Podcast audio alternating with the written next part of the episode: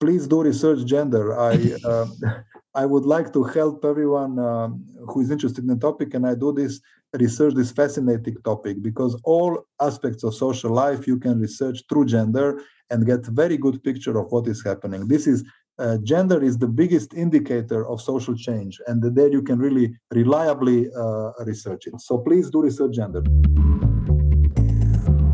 Gender und mehr leicht gesagt. Please do research gender, sagt der Forscher Mirko Petric gleich zu Beginn unserer dritten Ausgabe von Gender und mehr. Ein Aufruf, den wir von diesem Wissenschaftspodcast natürlich unterstützen. Herzlich willkommen, schön, dass Sie hier gelandet sind. In dieser Folge hören wir Mirko Petric. Er studierte zunächst vergleichende Literaturwissenschaft und American Studies und spezialisierte sich dann in der Soziologie.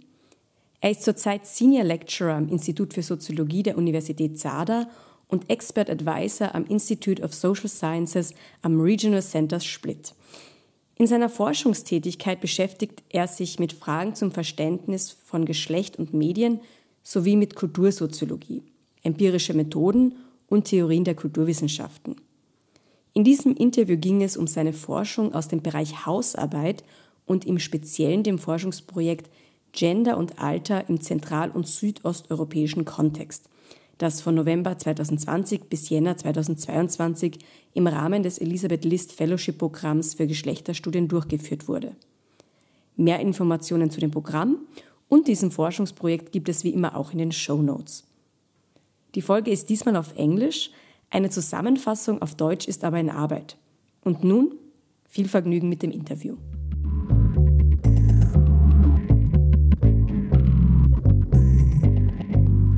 This is an interview with Mirko Petric. He is currently an expert advisor in research on the Institute for Social Sciences in Split, Croatia, and senior lecturer at the Department of Sociology at the University of Zadar. And here is how he tells us a little bit about his career path and why he's interested in gender issues.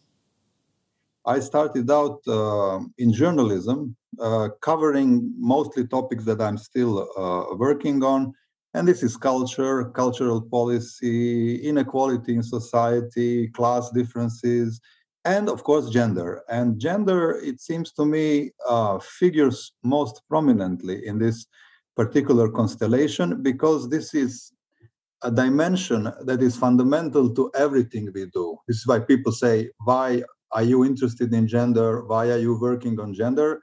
Because gender is a part of everything we do gender determines, or uh, if not to say determines, conditions uh, many things in our lives, uh, sets ground on which we are uh, acting in society as, act, as, as human and social actors, and the way that we are judged, evaluated by other people.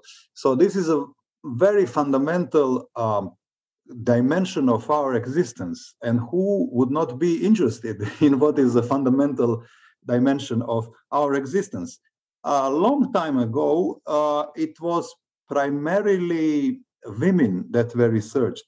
Uh, when one spoke about gender, people were usually think, thinking about women. You know, like so. You say, "I'm I'm interested in gender." They say, "Aha! So you are a women studies scholar." Uh, now that has changed. It is a perfectly understandable position to take because, of course, women, the rights of women, women, women's rights were very much uh, brought into question on so many counts that there was a huge need and this is what really a feminist approach contributed to this this standpoint approach to see the world and to see science which was usually defined as objective male science from a position uh, of women. And this has really this meant a sea change in the way uh, entire science in the humanities in the human sciences in cultural studies was done. Uh, and, and, and furthermore, later on in the process, there was also this notion that feminists brought to attention of the academic community uh, about intersectionality. And it basically says that it's not only one inequality, being men, women, or being somebody who is outside of these binary designations, which which is not a small problem. I mean, it creates it, it, it is maybe a small percent of the population, as some people argue, but certainly not a small problem for these people to be outside of binary classifications. And we are now trying as societies to include uh, everyone and to have everyone uh, uh sort of have a painless experience of living uh, uh, in a society. so this, this, these inequalities, gender inequalities, intersect with other inequalities, and it was revealed then in this whole process. Then gender basically, how to say, amplifies other inequalities. So if if you are less equal in terms of your educational opportunities, uh, in terms of your work opportunities, and so you are even more unequal if you're a woman. If you come from the same class, uh, from say social stratum or same class in society, and then you're a woman, it's a different position from being a man who is handicapped in this or, or one or other uh, uh one other way. And then these two contributions like were eye openers uh, to many people. And at some point, usually in the late 80s, people say it started like this. The attention was shifted from what was uh, women's studies and feminist issues to something that is uh, called gender democracy, uh, meaning, and this is especially in the context of modernization and development studies, uh, meaning the more equal gender relations in a society are, the more promising this society is in terms of its development, not only economic development. In these days that we are living, development is frequently shortened to economic development, and then people think everything else is going to happen. So if you develop the economy, sort of you get equality and other things as a spin-off product, so to speak. But it's not. It's not like that. You know, there, there, there is a there is much more to this. And this approach, uh, uh, speaking about gender democracy, tries to see exactly not how what, what the position of women is in society, but what is the relation between men and women in society? How is this coming uh, coming together? Uh, and of course, as I said again, and those people who are not uh, defining themselves in binary relations as men or women. So this is actually this is actually the, the, the idea and the, the, the fact that we these days think about people also who are not defined in a binary way is also an outcome as a consequence of this particular line of research. Research matters a lot. This is what I want to, to, to, to stress. That there's there's there's a lot of time. Uh, there are also situations in which people say, "Well, you know, why don't you do some real life world research? Uh, why don't you speak about bread and butter issues? Well, these are bread and butter issues because being a woman or being a man prevents your obtaining your bread and butter even and many other things.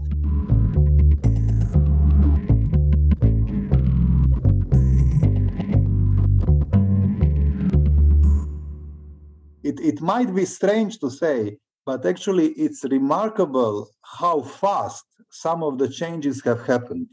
Because if you think about history as something extending from thousands of years before us to, to this day, uh, in, in 70 or 100 years, so many things uh, uh, changed uh, that it's incredible to, to think about this. I mean, to think just that women in modern uh, and developed states and highly financially viable state of Switzerland got the right of vote in 1971 uh, tells you something about it. February referendum, and then in October, the first time you know they could exercise their right to vote.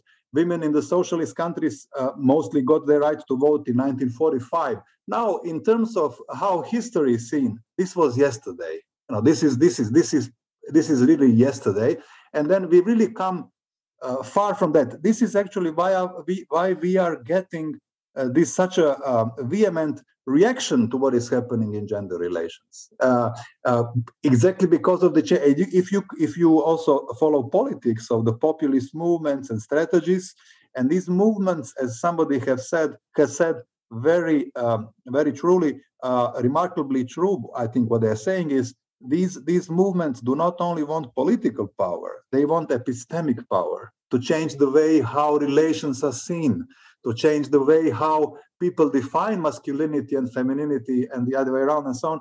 If they want to change this, it means it's a big problem for them.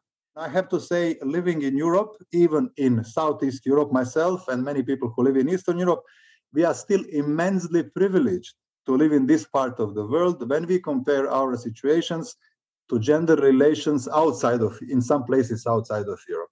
Uh, and also, which what I want to say is that we cannot think about our relations without thinking about gender relations, without thinking about these people. Uh, so th- this is uh, it, it's not going to be okay if they change only here, and if we improve the, the, the, how we think about these things uh, uh, in this part of the world. Uh, it needs to be more universal, and there will be, of course, the modernization never moves in a linear fashion. There will be drawbacks, there will be going back, there will be regressions and whatnot. But on the whole, we are moving as world towards more gender democracy. That is why we have such vehement reactions to changes in the, in the, in the rights and status of uh, men and women around the world.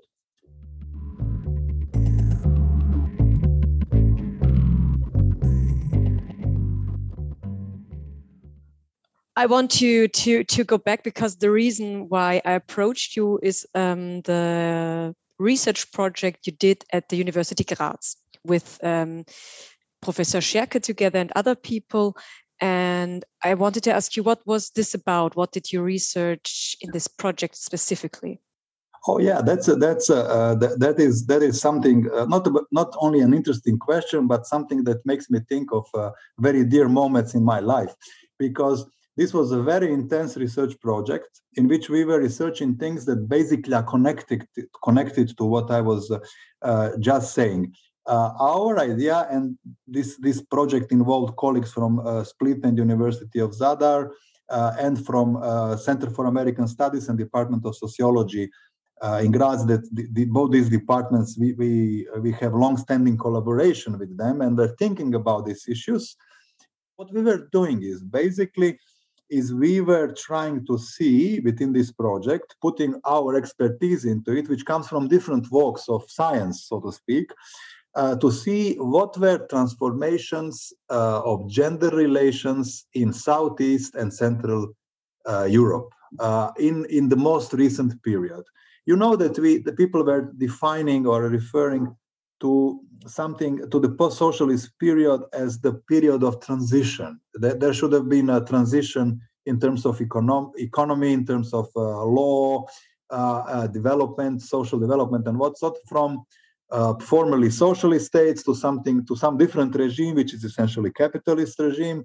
And people have realized now, or maybe at some moment before, that the word transition is not really applicable to what is happening because it's not a simple transition from one place to another. Uh, this is more like a transformation. And the situation, and I, what I want to stress is, and what we research within this project is that, that this transformation cuts both, both ways, so to speak.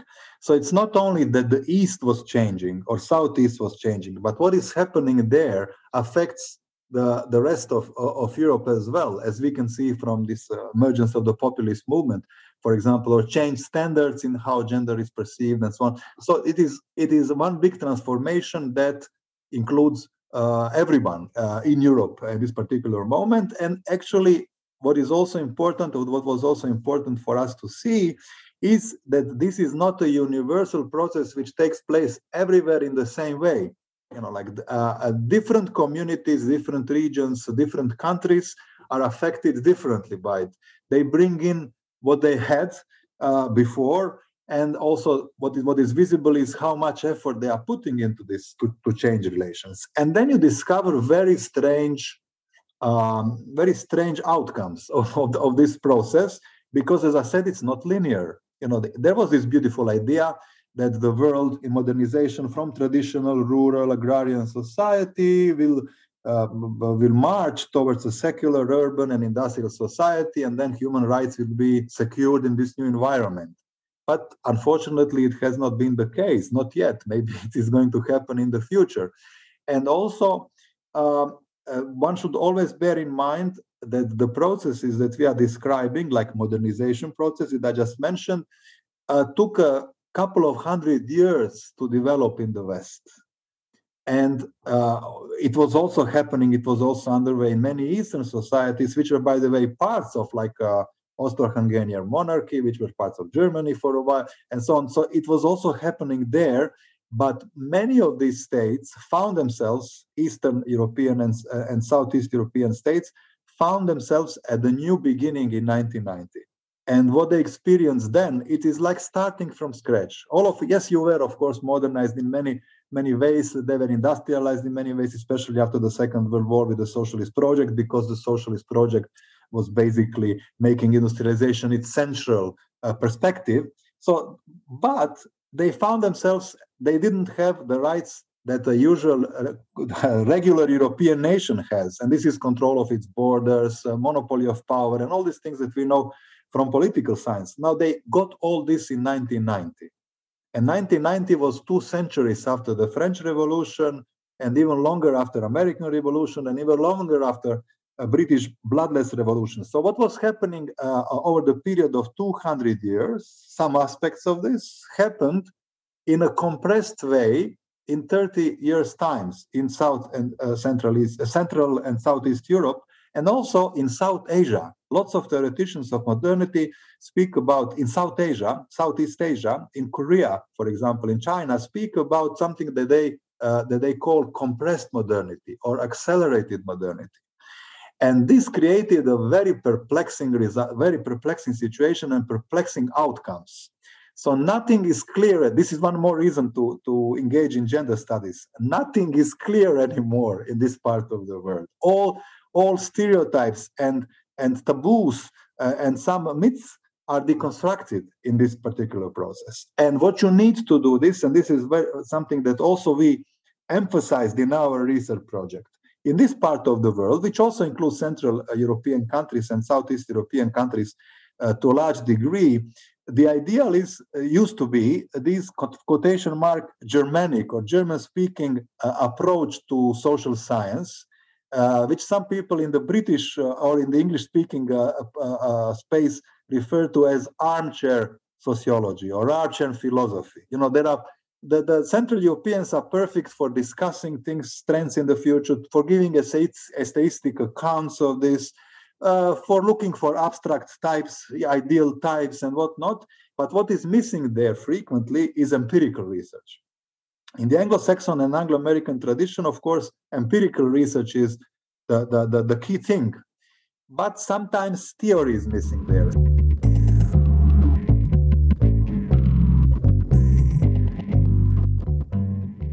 Uh, let me tell you one thing, which was always thought to be very good in East Europe, uh, by Western feminists, especially in the United States. They were always referring to Eastern Europe as a place where women, socialist states in the East, place where women got rights that they were denied in some parts of Western world.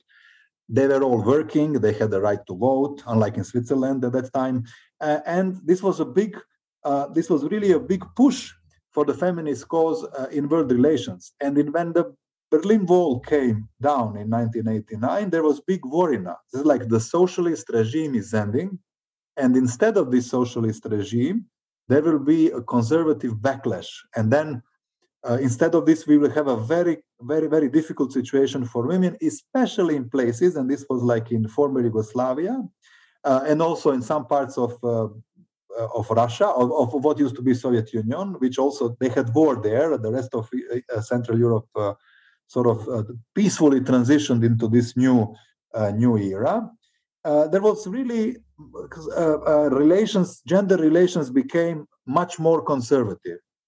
At least, let me let me rephrase this. At least the rhetorical and media dimension became much more uh, conservative. So what you heard in the public space, what um, the media were saying, what the army was saying when there was war, what the representatives of some religious communities were saying, certainly called for a traditionalization of roles of women in, uh, in, in, in society. But the interesting thing is, it did not happen. And we have, we now have data for this because we investigated my colleagues from Croatia and myself from, from our team. We investigated for quite a long time uh, situation in several Southeast European countries, in Slovenia, in, in, Croatia, in Bosnia and Herzegovina, in Serbia. And we did it in several waves. So we did research in 2015, 2010. Now there is a new one in 2022. We have lots of data uh, on this. and we have and then we also did lots of qualitative research talking to uh, uh, uh, getting out so now we know what is happening much better um, than just the theory can anticipate you know like because from a theoretical point of view it's very clear. Yes of course socialist regime which was emancipatory is gone. What is happening now? Well a new regime is. And post-socialist gender regime was not it still is not defined very clearly. What would that be? Is it conservative? Well you know like uh, we get a very contradictory uh, situation here. We have lots of rhetorics against women's rights and I have to also stress this is not born, quotation marks, in places like uh, Croatia, Serbia, Czech Republic, and whatnot. These things are global. They are part of international movements. Uh, this is one should keep this in mind. They get a local version in these countries, but they are not inspired by some local zealots only. They get uh, big impulses from international uh, situation. Now, that is definitely happening. But the only, when we research something which is very interesting in this regard, and this is housework, people think housework is a trivial thing. Housework and division of house housework or household labor, as feminists refer, because it really is labor, tells us a lot about uh, what changed in Eastern Europe. Because what socialism changed in East Europe is the public space and the uh, role of women in public space. And all our research points to the fact that both men and women in Eastern Europe um, do not care and don't have a problem with women going out and work, which is not the case in all countries. There are many countries in which people say, no, no, no, you should, this is not good for the children, you should stay home. In Eastern Europe, it's almost universal, you know, like it's an idea that everybody is aware of and doesn't really object to. But when you go to the private sphere, this is unfortunately what socialism left unreformed. As one American feminist said, socialist societies expected women to work outside of the home, but to serve men too.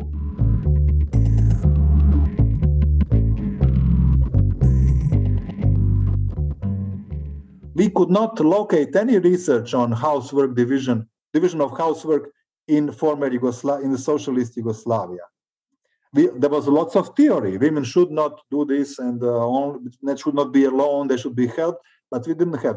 The only thing that we did find was produced uh, at the very in the very late socialist period before the war came down, before Yugoslavia collapsed, as an idea, and there uh, they found uh, the empirical researchers that the only persons who women could count on to do housework with them or for them were another there were other women in the home. Uh, mother-in-law one's own mother uh, a female child they could help not men. So basically men were doing what shall i say close to zero housework in of course there were exceptions. Let's not generalize when we don't have empirical data. But the, the, the, those who know it from experience and who tell us now we do retrospective interviews. In retrospective narratives people remember and mostly men were just not expected to do this. And our very detailed empirical research on the division of housework in the post-socialist period indicates that men are now and this could be the defining moment for the post-socialist regime men are now quotation marks expected to do housework they are expect this is the big difference. They are ex- they don't do it maybe. Or some men don't do it but they are expected to do it. And this really changes the whole situation. And there are also of course generational differences. Uh, it's uh, to, to to mind you this is still a, a very modest beginning because uh, we have detailed um, quantitative data on what who does what. And then you see that women do like uh, maybe 85% of work when it comes to ironing Uh, uh, washing the dishes or or putting uh, uh washing laundry, doing laundry. This is 85%. It's a lot.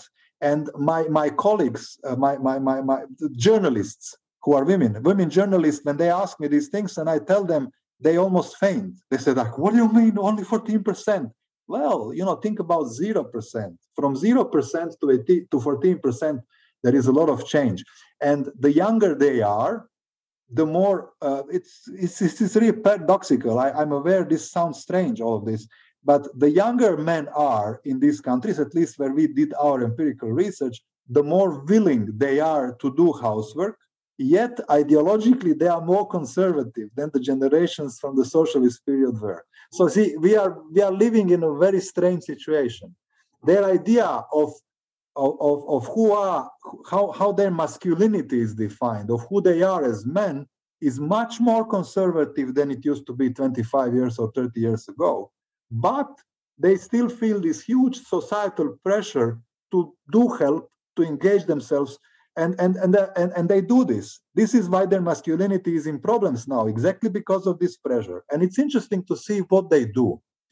Uh, okay, so they don't do laundry, they don't do ironing so much. Some do, but not so much. But what they love to do is to go shopping, shopping with their uh, female partners. This is what they like. Why? We can only because you know they, this is they have the credit card in there. They can decide how much will be spent and whatnot. They control finances. Then they like to play with children, uh, and it's really interesting. They like to play with children in the park because this is where other people can see them being good fathers they like to take children to school because they keep the car, the car keys you know like they still keep so this some sort of control. What they don't like to do is routine everyday household tasks washing the floors uh, doing laundry and and stuff like this. They like to cook also some men. Why? Because it's artistic quotation mark. It is artistic activity. They can prove themselves, but not cut, not clean, not do such things. So it's like very strange situation. And of course, uh, uh, the, the quantitative dimension helps us to see how slow this is actually changing, how slow the real changes are.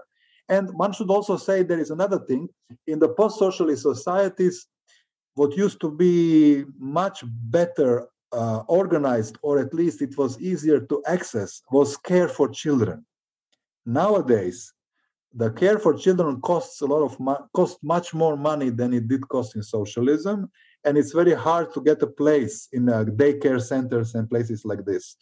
And uh, m- even more women in some places, more women. It's not like less women. There is this conservative rhetoric saying women should be at the home, at home, stay at home, and do work but actually more and more women work because of the crisis because there is no money and they do not work in factories anymore like they did in socialist uh, times. They work in flexible uh, jobs uh, precarious flexible jobs uh, or uh, uh, artistic and professional creative industries and things like this.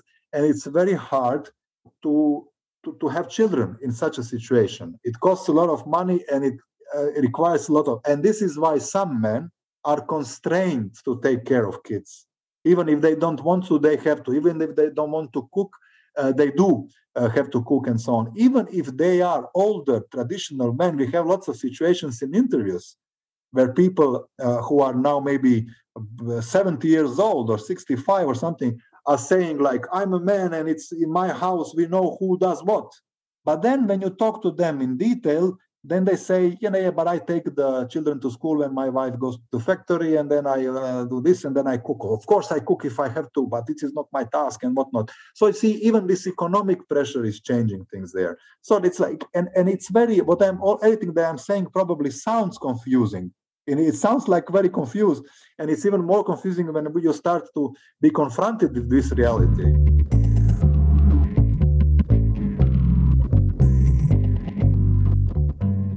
One interesting thing about our research is that we did our research on household level. You know because usually people eh, this is very this is very important because at the household level you get the real income. You know if you ask people about their personal income then if person is unemployed or stays with kids at home then she says woman says you know like uh, i don't have any income which is not true because there is income that comes in this case from her male partner or from other sources and so on.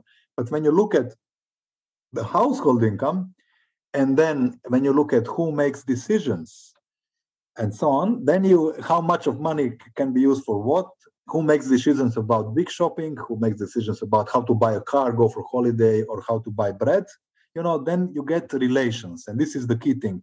And in the household, Of course, there are people who live alone, so this is single. Uh, there are more and more single households, but these are still households. This is the whole situation is, uh, is is is present there. So this is this is one thing that we did. We approached it at the household level, and we did service. So people were filling in questionnaires, and they said there in my home who does what and how much. This is just one uh, one aspect and the, the of course that people sometimes you know you cannot judge exactly how much in percentage you're doing this and that.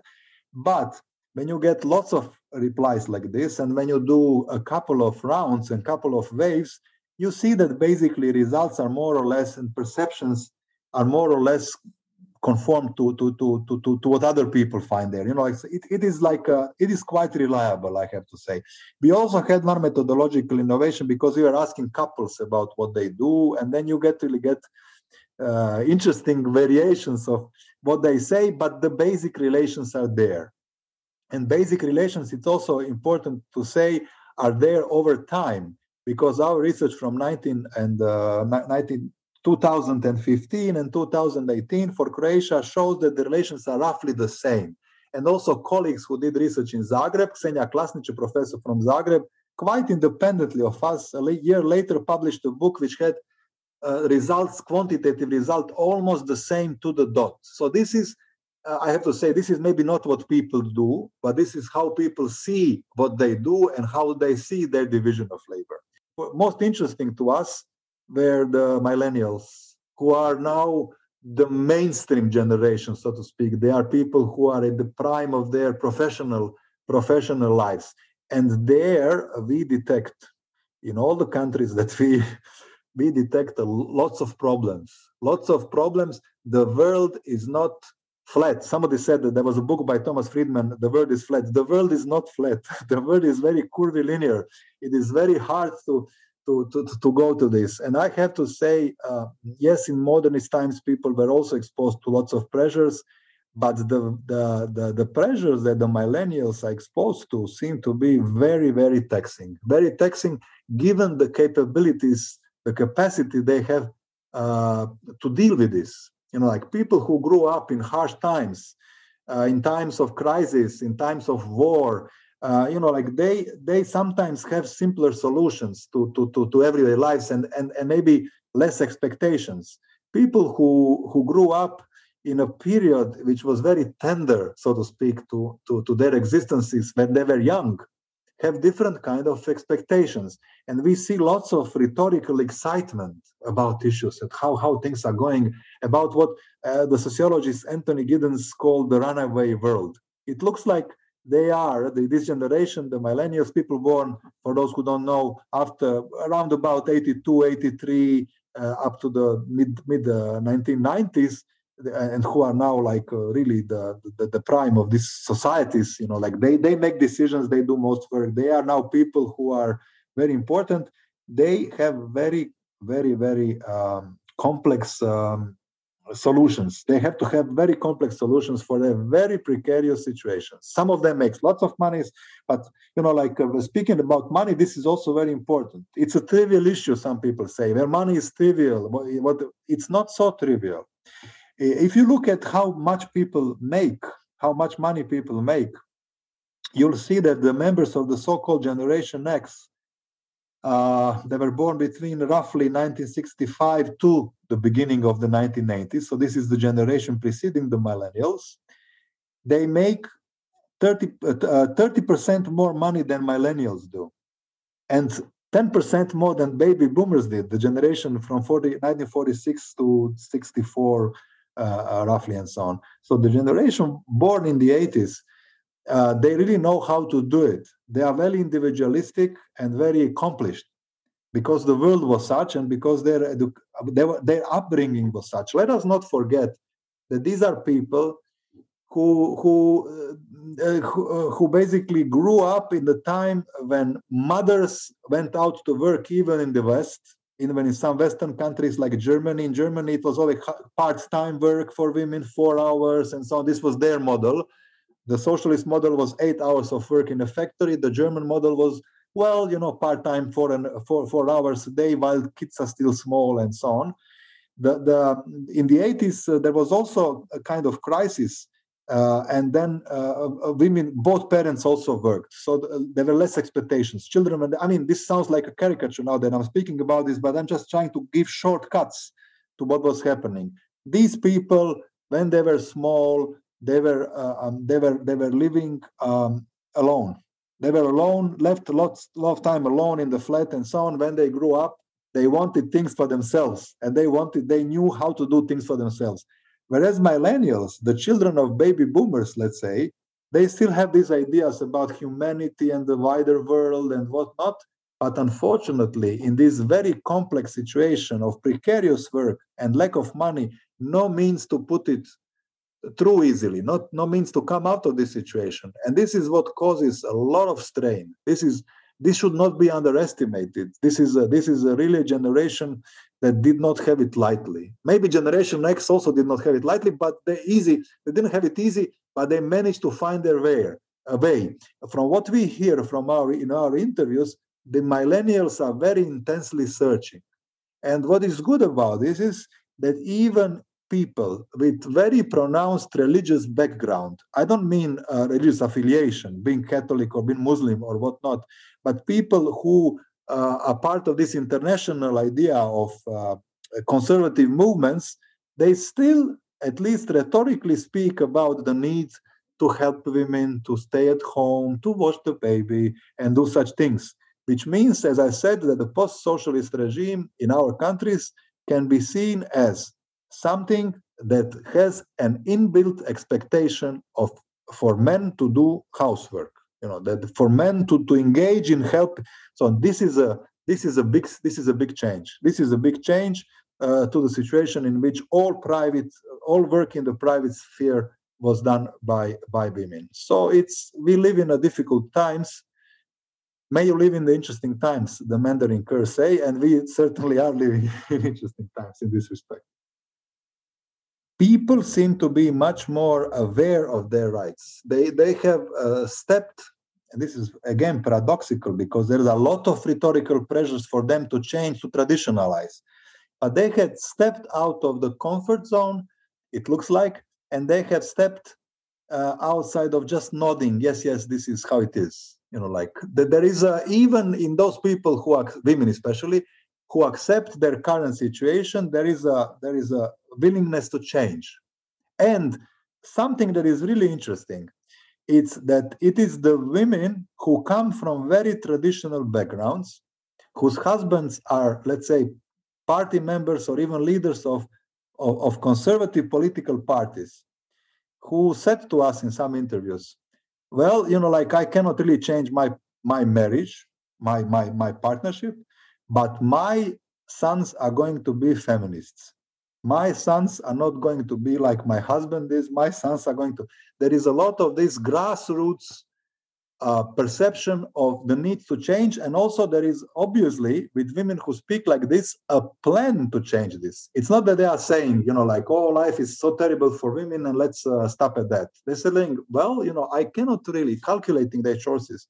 I cannot really change my situation so much but i am going to do something that will in the future change the situation for other women. And this is a very interesting example of solidarity, uh, I would say. This is a very of solidarity which is even more uh, striking with unknown people. I mean, we used to have it in the 60s, in the 70s, but not in the 90s uh, anymore. Like solidarity with, except when it's rhetorical, you know, like in these pragmatic times. Now they speak like about unknown other women they want not to have it so difficult uh, as they did. And these grassroots uh, emancipatory impulses, I think, are very, very valuable.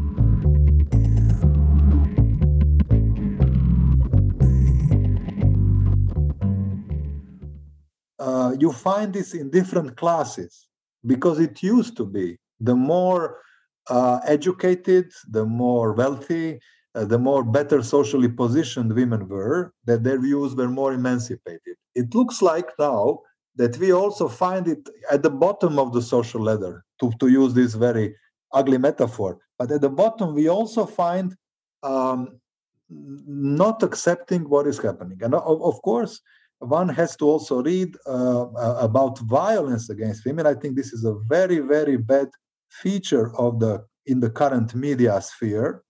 There is a lot of violence on women reported, and I don't think that it shouldn't be reported. But they give very graphic details and even inspire people quotation marks inspire to do something of the kind uh, in the socialist times there was a less media coverage of violence which was happening. Let's not uh, let's not uh, forget this. This was also happening and was very pronounced and all sorts of very bad things happened but they were not so uh, sensationalist, sensationalistically reported in the media giving negative precedents for future uh, generations. So you know it's very very a very very mixed situation these days. A very mixed situations but from what we could get and we really had a very good sample because our sample was done uh, based on uh, an approach that tries to secure uh, a, a, a, heterogeneity that uh,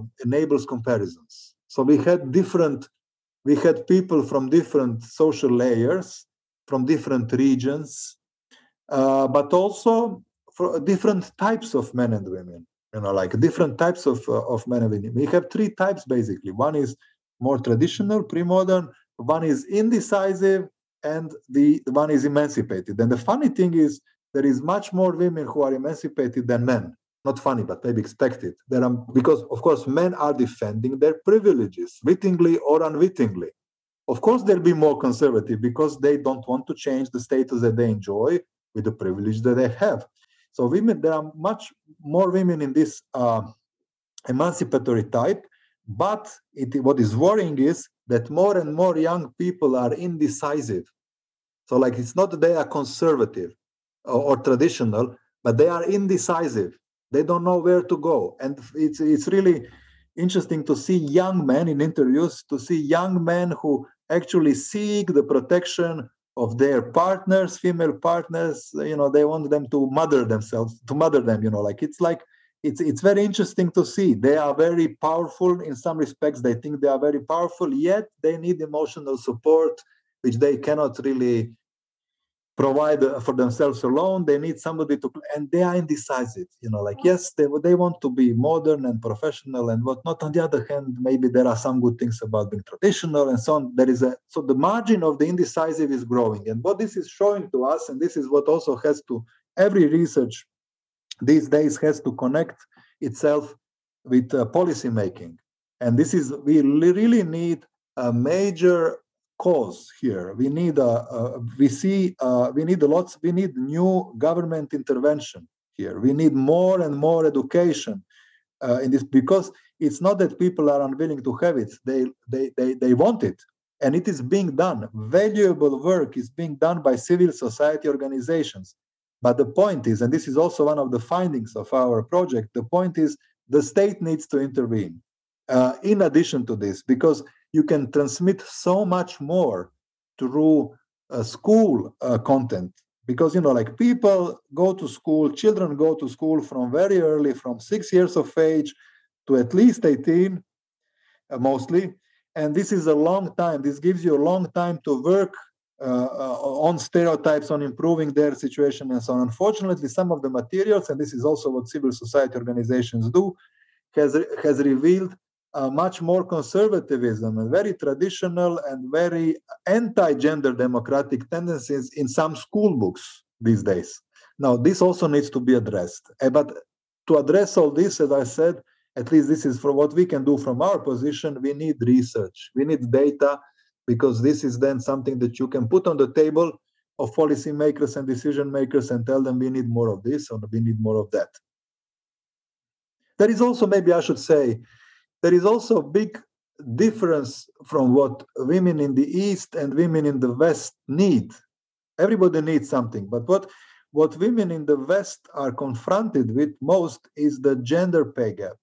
Women in uh, Western industrial societies or post industrial now are consistently paid less than men for the same kind of job.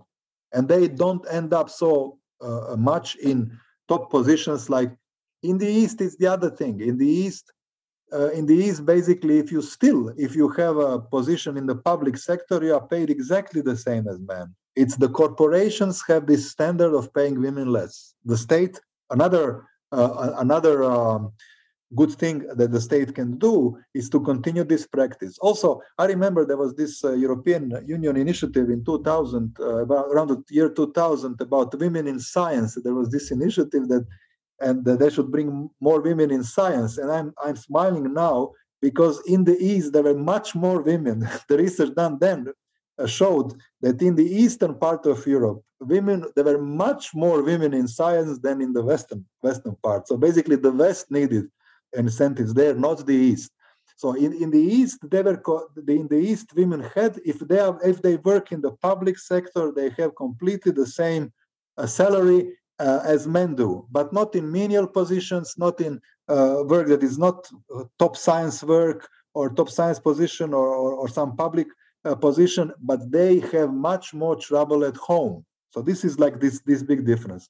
Women in the West have problems with so-called glass ceiling, not being able to improve, with gender gap at, at work, with gender with gender pay gap, uh, and in the East with home rela- uh, home uh, relations in the private space, with home uh, division of housework, which, as I said, now is we have managed to see moving slightly, and there are changes in this. It's it's a long way. It's a long way still, but the the signs of change are very encouraging, especially this uh, grassroots uh, emancipatory bottom-up uh, approaches.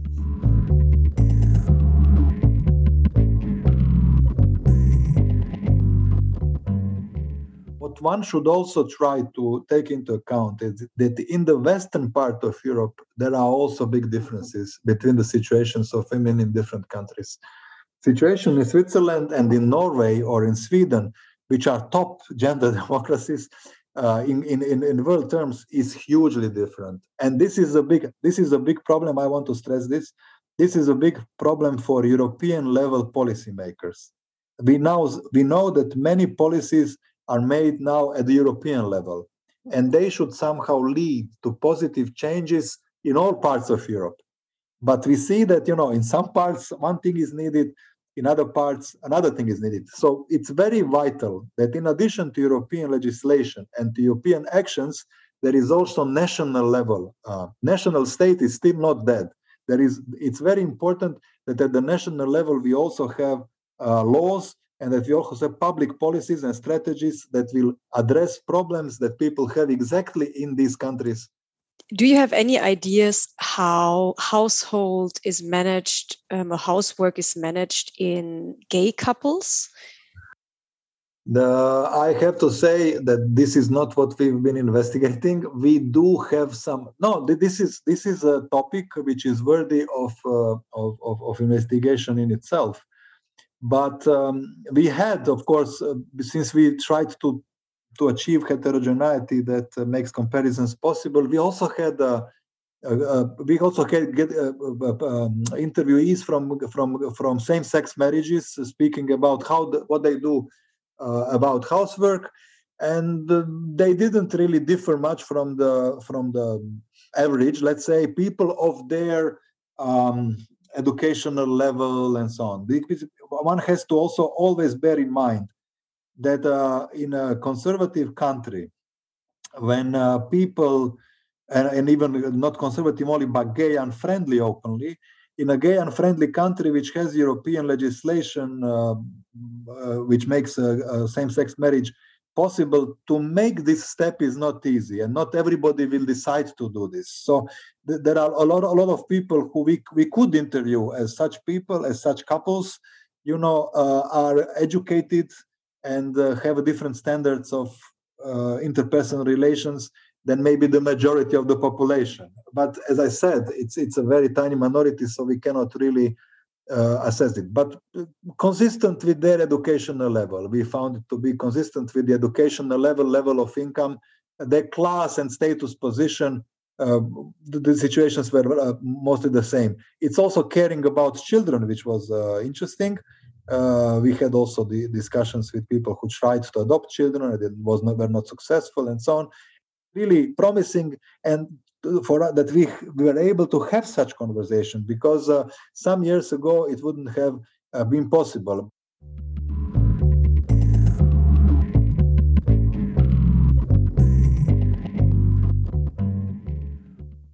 I think the biggest the biggest challenge is the future. The biggest challenge is to see how things will evolve in in the near uh, future and in the more distant future. And I think and I hope that they are going to evolve in the direction that um, the French sociologist Alain Touraine uh, uh, said in 2007 that a society that does, does not give women equal rights and position in society cannot be called modern. Now I would extend this and I said to, to women and people who are outside of binary relations of men and male and female uh, until they get an equal position in society, the, the road is not finished for the the way is not finished for, for modern societies. The problem is there is a lot of anti-modern uh, uh, tendencies and directions, and it's really interesting to see what all of this means. If you look at the current situation in, in Europe, in, the, in which we have this unfortunate war, you see that and war always brings about conservative elements. So you know like things are also going to change in that respect you know like they they bring we, we have studied this uh, some scholars have studied this in great detail in, in, the time of yugoslav wars how social roles change of men and women in war how there is this pressure to con, to become more conservatives how the ideas of nation of the soldiers of who is defending whom men women so you know like this this creates a huge push back for some rights that have been achieved. And now I wonder uh, is the, the, the emancipatory uh, stream of modernization going to keep pace uh, in spite of what is happening in the field there? And I hope it will. And I my my biggest uh, and I want to research this. Of course, this is what we want to research. What is changing now? What is what is changing uh, due to this? But I have to say the world is moving in, in, in, in this one direction of modernity. And I think, I sincerely hope, at least, that there is going to be a more gender democracy achieved, uh, at least in Europe, and uh, hopefully in the wider world as well.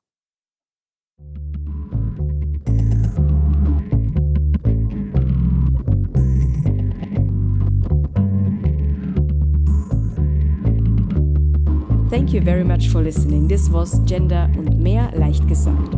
Vielen Dank fürs Zuhören. Informationen, Empfehlungen und Literaturhinweise gibt es wie immer in den Show Notes. Die nächste Folge gibt es im Juli. Wir hören uns.